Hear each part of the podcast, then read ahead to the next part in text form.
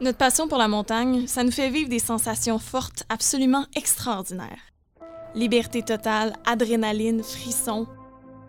Mais la pratique de nos sports extrêmes vient aussi avec son lot de risques. Et il s'en suffit parfois d'un rien pour qu'une sortie au plein air tourne à la catastrophe. Aujourd'hui, pour parler de la prévention en montagne et des aspects particuliers de son métier, je reçois le chef de l'escouade des sauveteurs de la Sûreté du Québec, le sergent Carl Sasseville. Alors bienvenue dans ce nouvel épisode des Rencontres FQME.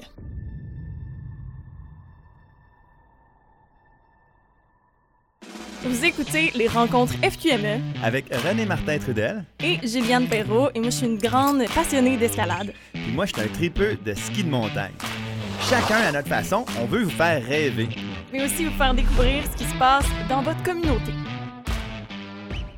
Tout d'abord, mes sergents Sasseville, merci énormément euh, d'être avec nous. Merci de votre précieux temps. Euh, j'aimerais ça que vous commenciez peut-être par nous décrire votre quotidien. Euh, j'imagine que chaque journée est complètement différente en étant dans l'équipe de sauveteurs comme ça, mais ça ressemble à quoi votre quotidien? À quel moment est-ce qu'on fait appel précisément à votre équipe? Puis comment est-ce que ça, ça, peut, ça peut se dérouler finalement? Dans un premier temps, ce qu'il faut savoir, c'est que l'équipe de sauvetage à la Sûreté du Québec permanente. C'est nouveau depuis 2018. Euh, faut être policier pour être euh, sur l'équipe. Ça, c'est le premier critère. Puis après ça, ben, comme tous les équipes spécialisées, ben, il y a des concours de sélection. Et à l'intérieur de ces équipes-là, on sélectionne des gens qui ont les qualités requises pour être euh, sur l'équipe. Puis, euh, c'est ça, notre équipe fait partie de huit membres. Donc, euh, dont euh, sept gars et une fille. Il y a une fille qui vient d'arriver sur notre équipe cette année. Donc, euh, ces huit personnes-là, ben, on se retrouve à couvrir la province de Québec au complet. Donc, euh, pour être capable de couvrir la province, ben oui, on est plus spécialisé en services héliportés. Donc, la Sûreté du Québec a trois hélicoptères pour pouvoir se déplacer, dont deux qui sont spécifiques pour le sauvetage. Ça veut dire que ils sont munis d'un treuil pour être capables de faire euh, l'insertion des sauveteurs euh, quand c'est très euh, quand il y a beaucoup d'arbres et ces choses-là. Donc une journée type, ben je vais je vais en profiter pour vous compter notre semaine. Ça ressemble à ça en fonction des saisons. C'est tout le temps en fonction des saisons. Donc là, on, on est dans la saison hivernale, on a beaucoup de neige. quand il y a beaucoup de neige à Montréal, ben il y a beaucoup de monde qui se déplace. Donc ça, c'est, le premier critère. Là. Donc ça, c'est important. Donc, cette semaine, euh, euh, ce qu'on a fait, les gens, donc, euh, il y a beaucoup de temps qui est attribué à l'entraînement pour maintenir une bonne forme physique. Donc, cette semaine, les membres de l'équipe ont été s'entraîner à faire de l'escalade. Il y en a qui ont fait de l'escalade intérieure, il y en a qui ont fait de l'escalade de glace pour aller pratiquer des techniques d'auto-sauvetage pour comment aller récupérer les gens en paroi. Puis j'ai commencé des formations en avalanche aussi. Parce qu'il faut savoir que euh, à l'intérieur de la Sûreté du Québec, il y a 40 policiers qui sont formés en avalanche. À chaque année, on se fait un devoir de les reformer en sauvetage autonome en avalanche. Donc, sur ces 40 policiers-là, il y a 10 maîtres chiens, dont un qui se retrouve en Gaspésie. Les autres sont répartis un peu pour être capables de couvrir euh, le, Québec au complet. Après ça, on a 10 euh, membres des interventions à Montréal et à Québec, 10 de chaque côté, en plus d'avoir l'équipe de sauvetage et une équipe qui est très spécifique, qui est à Saint-Anne-des-Monts. Et en Gaspésie. Donc, donc, on a 10 policiers aussi de former à Saint-Anne-des-Monts là, euh, pour les avalanches, pour être capable d'intervenir plus rapidement en attendant les secours plus spécialisés. Donc, euh, cette semaine, en plus, c'est on, on a fait un entraînement, normalement, une fois par semaine, a un entraînement héliporté, qui est un entraînement pour euh, l'équipe qui est de garde, pour être sûr que si jamais on a un appel cette semaine, ben cette équipe-là, en plus d'être prête, on va avoir monté un scénario qui est tout près de la réalité, euh, puis qui tient compte des facteurs qu'on vit en, ici, comme le, scénario qu'on a pratiqué cette semaine. Ça faisait dans un secteur où il y a des cascades de glace, mais qui avait la possibilité d'avoir une avalanche aussi en même temps. Donc, c'est pour toute mettre en perspective. Donc, euh, on a des endroits ciblés là, où on peut aller faire ça, qui est quand même pas trop loin là, de, la région de Montréal. Puis euh, donc on on s'est entraîné euh, pour ça. Puis aujourd'hui, ben les gens ils sont partis à la piscine pour aller pratiquer des techniques de sauvetage là. Euh, si les gens tombent à l'eau en eau froide, comment réagir et tout ça. Donc après ça, ben on voit nos équipements, s'assurer que tous les équipements sont en bon état et tout se passe bien. Puis avec les missions aussi, ben s'ils rentrent des missions à travers ça, ben j'ai tout le temps soit deux personnes ou quatre qui vont partir pour l'émission, puis les autres vont être à l'entraînement pour la semaine. Donc, euh, c'était notre semaine type de cette semaine. Mais comme je vous dis, ils vont varier souvent en fonction des, euh, des demandes, puis en fonction de notre saison aussi. OK. Fait que ça fait un large éventail vraiment de compétences à aller chercher, euh, faire du rappel. J'imagine que vous êtes formé en plongée sous-marine aussi, toutes sortes de choses du genre. Là. Non, c'est ça. La plongée, on touche pas à ça. Il y a ah. une équipe spécialisée à Québec qui, ah, couvre, qui ne fait que ça, qui ne fait que la plongée sous-marine. Mais on va faire souvent là, tout ce qui est en eau peu profonde, là, qui est un mètre et moins. Ça veut dire que c'est souvent on va, se retrouver avec euh, l'équipe de plongée sous-marine pour faire certaines missions. Mais oui, on, on doit être spécialisé dans plusieurs domaines parce qu'on est comme le dernier recours pour intervenir. Donc, ça, ça demande à nos gens là d'avoir, ben, en premier, ben, tous nos gens sont formés en carte et boussole, euh, GPS aussi. Après ça, tous les activités à haut risque, là, qui est escalade de glace, escalade de roche. Nos gens sont formés en premier de cordée. Au début, c'est de l'initiation, puis après ça, ils deviennent formés en premier de cordée, puis avec toutes les techniques d'autosauvetage. Après ça, on est formé en espace clos, en avalanche, puis en, en premier soin aussi au niveau premier soin, on se situe là, on est des premiers répondants niveau 3 avec une formation qui s'appelle ETLS qui est pour le pour les traumas.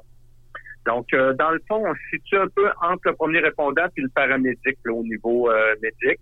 Donc, on a beaucoup d'entraînement fait aussi dans ce domaine-là. Parce que euh, on sait que des fois, sur les, situations qu'on va arriver, ben ça va être des blessés à haut risque, puis il faut les emmener faut être en mesure de stabiliser nos victimes avant d'être capable de les déplacer. Donc, euh, oui, ça demande d'avoir des compétences dans plusieurs sphères d'activité, mais euh, ça demande beaucoup d'entraînement pour maintenir tous ces tous ces tous ces techniques-là. Mais oui, effectivement. Puis là, vous l'avez mentionné, mais vous intervenez partout là, au Québec, fait que ça peut aller, j'imagine, euh, des Montgrous à ici, là, dans, dans, le coin, dans la grande région de Québec. Euh, comment est-ce que, je dirais, les particularités de notre territoire ou du moins de notre géographie vont influencer euh, soit votre plan, votre stratégie, votre manière de, faire votre travail? Si on se compare aussi ailleurs au Canada, là, quand on dit que la Colombie-Britannique ont peut-être une proximité différente avec nous, différente de nous avec les montagnes, Comment est-ce que ça, la géographie, la particularité de notre Québec peut influencer euh, votre travail? Oui, tu as entièrement raison. C'est notre plus grand défi, c'est la distance. Puis je me souviens, euh, pour avoir été faire des... Euh, j'ai eu la chance de faire des stages beaucoup en Suisse, en, France, avec les, les, grandes équipes du peloton de gendarmerie de haute montagne et tout ça. Puis on a fait beaucoup d'échanges ensemble. Puis c'est ce qu'on on discutait tout le temps, c'est que autres, en dans 10 minutes, euh, ils sont quasiment sur les lieux, là, sans exagérer. J'exagère un peu, mais c'est en date du Nord, ils sont sur les lieux. Moi, euh, de Montréal au Grand Nord, euh, c'est comme Montréal à Vancouver.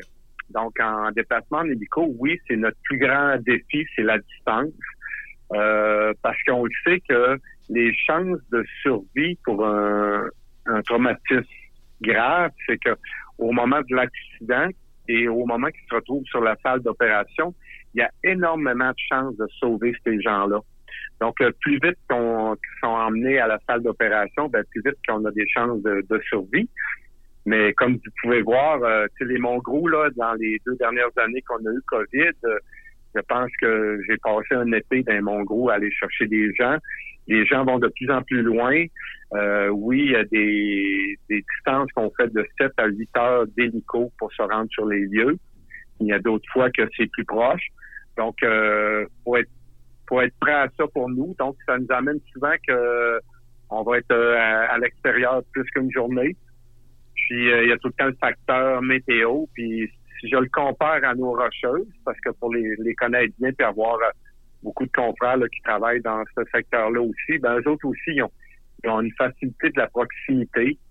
Euh, ils, ont, ils ont un phénomène que nous, on n'a pas au Québec, c'est d'intervenir sur certains glaciers qu'on on ne on retrouve pas au Québec. Mais euh, le phénomène de la distance, là, euh, c'est vraiment un, gros défi là, euh, pour nous. Là. Puis c'est d'avoir les appareils qui vont nous permettre de faire cette distance-là le plus rapidement possible aussi. Puis je pourrais juste vous dire aussi qu'on on est vraiment chanceux d'avoir une équipe comme ça au Québec parce qu'on est la seule à travers le Canada, puis même dans certains certains États des États-Unis, d'avoir un corps de police qui a une équipe de sauvetage permanente avec des hélicos munis d'un treuil. Dans l'Ouest canadien, il va y avoir beaucoup d'élingues. C'est une corde fixe là, qui est en dessous d'un hélico pour aller chercher les gens. Mais nous, ici, là, on a vraiment deux hélicos munis d'un treuil là, pour être capable de faire l'insertion de nos sauveteurs. Donc, euh, c'est une particularité vraiment importante là, pour être efficace dans les interventions. Mais je vous dirais que, comme vous avez mentionné, c'est vraiment la distance. Mais malgré tout ça, ce que je dis souvent quand j'ai la, chance de faire des, présentations, il faut jamais sous-estimer la force d'une victime. Et je vous dirais qu'on a quand même un très haut taux de succès envers nos, blessés, malgré la distance. OK. Wow, OK. Mais effectivement, mais c'est incroyable qu'on ait l'occasion d'avoir une équipe comme vous ici au Québec. Là, mais vous avez mentionné la, météo, mais est-ce que ça peut arriver des moments où vous décollez pas?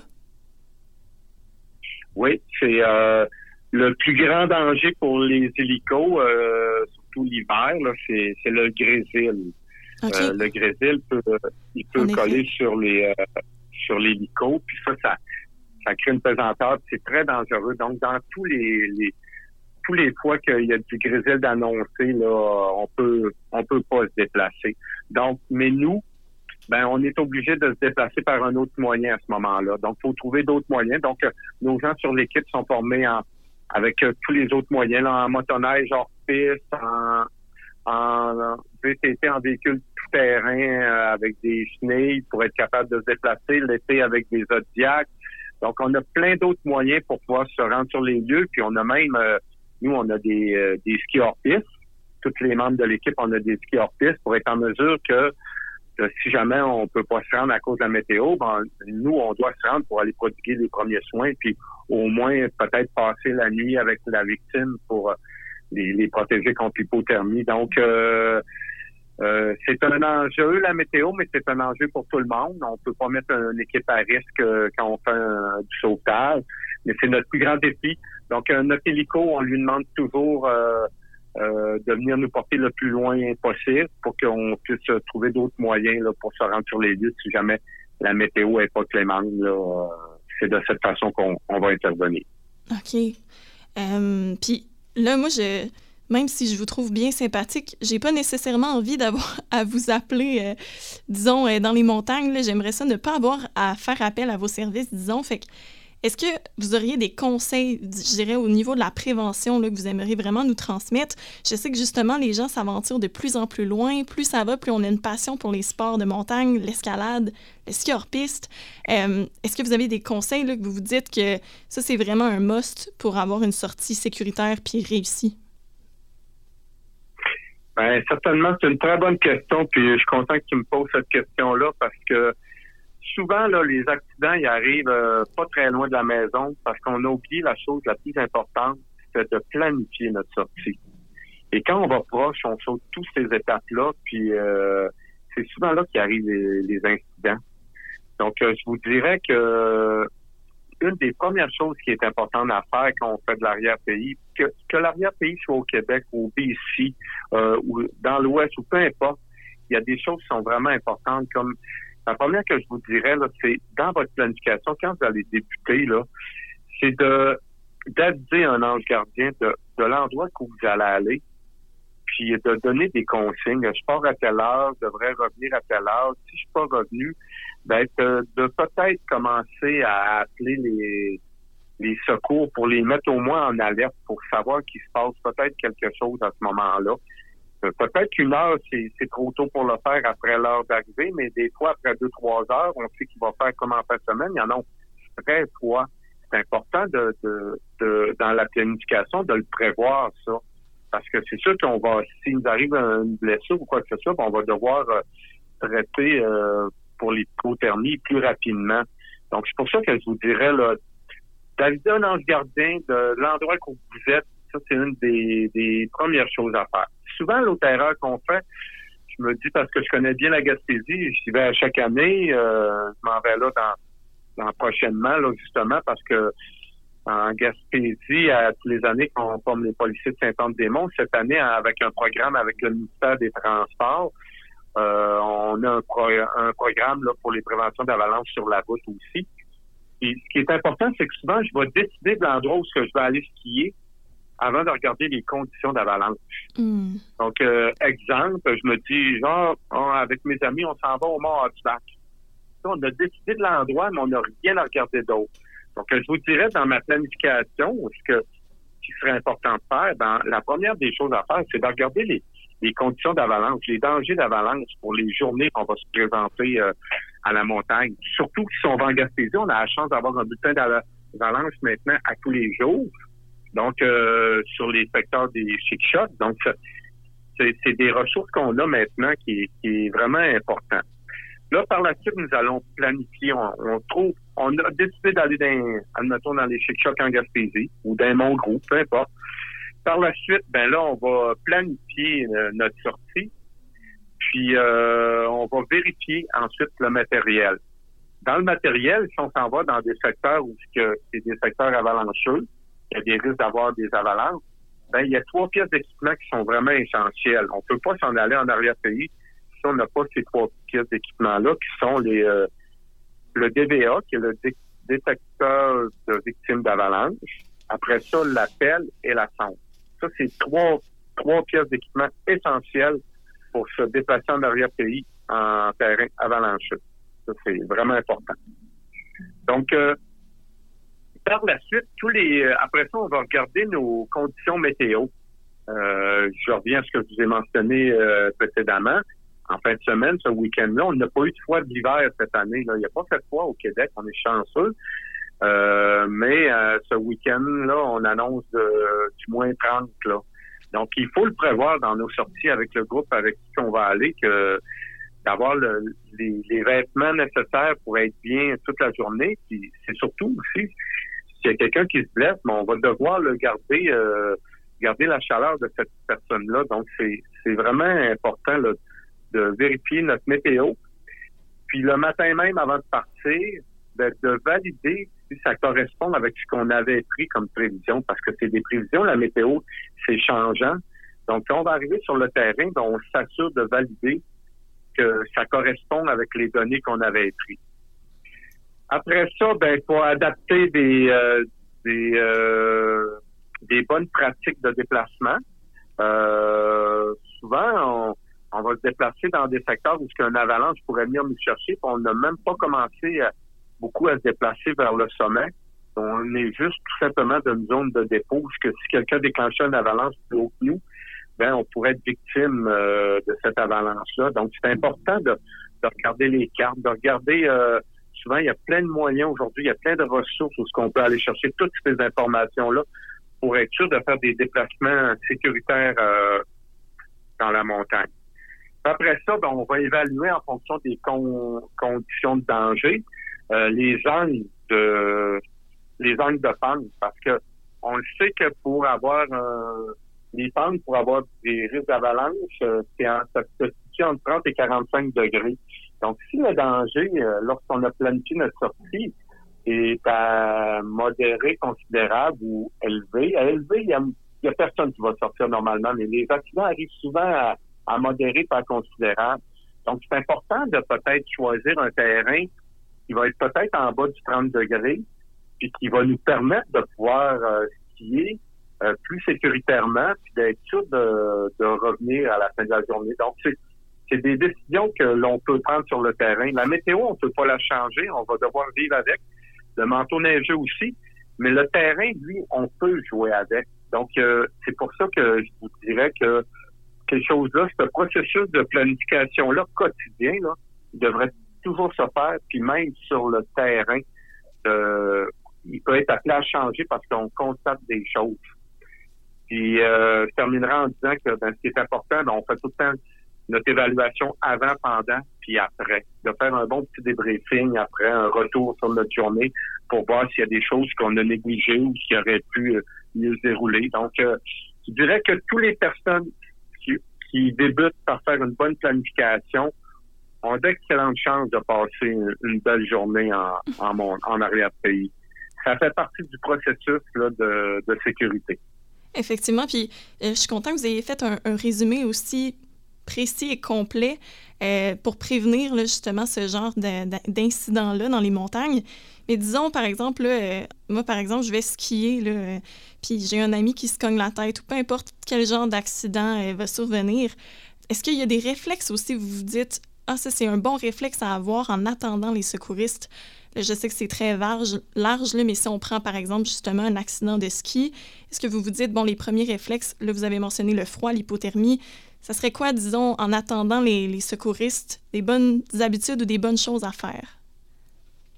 Ben, euh, j'aime ta question. Euh, puis, présentement, il y a un séminaire qui se tourne dans les Monts Gros, là, qui est virtuel, là, sur euh, puis, euh, je vais animer le 21 février prochain euh, sur la prévention et la sécurité en montagne.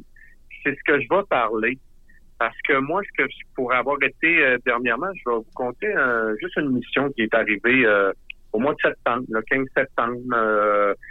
j'ai traversé des monts gros pour un groupe de personnes. Puis ils ont été pendant trois jours, ils étaient dans les mouches noires. Puis dans les deux dernières journées, euh, il était dans la neige. Oh. Donc la météo bascule très rapidement. Puis ce qu'on se rend compte, nous, souvent qu'on est appelé, ben, il, fait, toujours mauvais ou c'est la nuit? Tout le monde le fait avant, puis il nous appelle euh, à noirceur puis ou pendant la nuit, puis les, les week-ends. Souvent, ce que je dis aux gens quand on arrive sur place, on les porte secours après au débriefing, tout le temps. Parce que les autres, quand ils nous voient arriver, c'est comme si tout, pour eux autres, tout est fini. Le sauvetage, pour eux autres, il est terminé. Mais pour nous, il commence. Mm. Puis d'autres, ces gens-là, ils, ne pensent pas à ça. Donc, ce que je dis aux gens, là, euh, ce qui est important, c'est de préparer notre arrivée. C'est pas juste de, tu sais, maintenant, il y a des balises de détresse, il y a, il y a Spotix, il y a, le NUH où ce qu'on peut euh, déclencher une balise, puis là, les secours vont, vont venir euh, vers nous les gens, ils vont attendre dans le tente puis ils sont pas prêts. Mais ce qu'ils savent pas, c'est que nous, pour monter dans les montagnes, souvent la météo, elle se referme en arrière de nous. C'est possible qu'on soit même pas capable de se rendre au sommet. C'est possible qu'on soit pas capable de sortir non plus. Donc, euh, je dis tout le temps aux gens, préparez l'arrivée des, des secours. Vous allez savoir dans combien de temps ils vont être là. Soyez prêts parce que c'est, c'est ça arrive que les fois, les pilotes vont me dire, euh, quand on, on, descend au sol, ils disent aux membres de l'équipe, euh, ben vous avez quatre minutes pour les récupérer, sinon euh, je pars d'ici, euh, je pourrais plus ressortir. Donc quatre minutes, t'es pas prêt là, c'est possible qu'on puisse pas sortir tout le monde. Donc faut être prêt à accueillir les secours. Ça c'est la première chose s'il n'y a pas de blessés. Être prêt, déterminer si possible se trouver un endroit où ce que pour avoir un hélico, le plus rapide c'est d'être capable de se poser au sol avec l'hélico. Donc ça prend un terrain de 100 pieds par 100 pieds. Ça, dégagé pas d'arbres, rien. Donc ça, ça va être encore plus facile pour faire l'embarquement des victimes s'il n'y a pas de blessés. Donc, on demande un 100 pieds par 100 pieds. Si c'est de soir, d'allumer vos frontales, parce que nous autres, on est équipés de vision de nuit, puis on va le voir longtemps d'avance où vous êtes situé avec euh, vos, coordonnées GPS. Là. Donc, euh, ça amplifie tellement la lumière, les visions de nuit, qu'on va être capable de localiser plus rapidement. Regroupez-vous ensemble, ayez déjà préparé vos sacs pour être prêt à embarquer rapidement dans l'hélico. Si jamais ben, vous avez des blessés, les blessés, là, euh, il faut les protéger. Il y a, des, quelque chose qu'on peut faire hein, quand on se retrouve avec un blessé. Là. Le, plus haut risque qui guette nos blessés euh, après d'être blessés, ça va être l'hypothermie. Puis même en été. Même en été, euh, ah, il faut les protéger. Oui, c'est souvent les gens pensent que l'hypothermie, ça arrive juste l'hiver, mais parler à ceux qui ont déjà été blessés. Là, après, le système, il, combat pour, euh, pour guérir. Puis après ça, ben, le corps se protège moins bien. puis il a besoin d'être, on a besoin de protéger le, corps contre l'hypothermie. Donc, je vous dirais, c'est important de mettre ces personnes-là, genre avoir un tapis de sol pour le, protéger, d'isoler du sol, avoir des couvertures de chaleur, avoir, la plupart des gens prennent des des, des petits manteaux en duvet dans le sac à dos. Donc, d'avoir ça pour être capable de réchauffer notre personne, ça va aider vraiment euh, ces gens-là pour qu'on soit capable les évacuer euh, plus rapidement. Et comme ce, que, ce qui est important de retenir, c'est soyez prêts. Le nôtre qui commence notre sauvetage, le vôtre, vous pensez qu'il est terminé, mais il va être terminé quand tout le monde va sortir ensemble. Quand tout le monde va revenir euh, en sécurité à bon port, finalement. Exact, exactement, c'est ça. Bon. Ben merci euh, énormément. Euh, j'espère que ces conseils-là, du moins, vont suivre les skieurs, euh, les grimpeurs dans leurs prochains déplacements. ils vont avoir tous ces bons conseils-là, du moins résumés.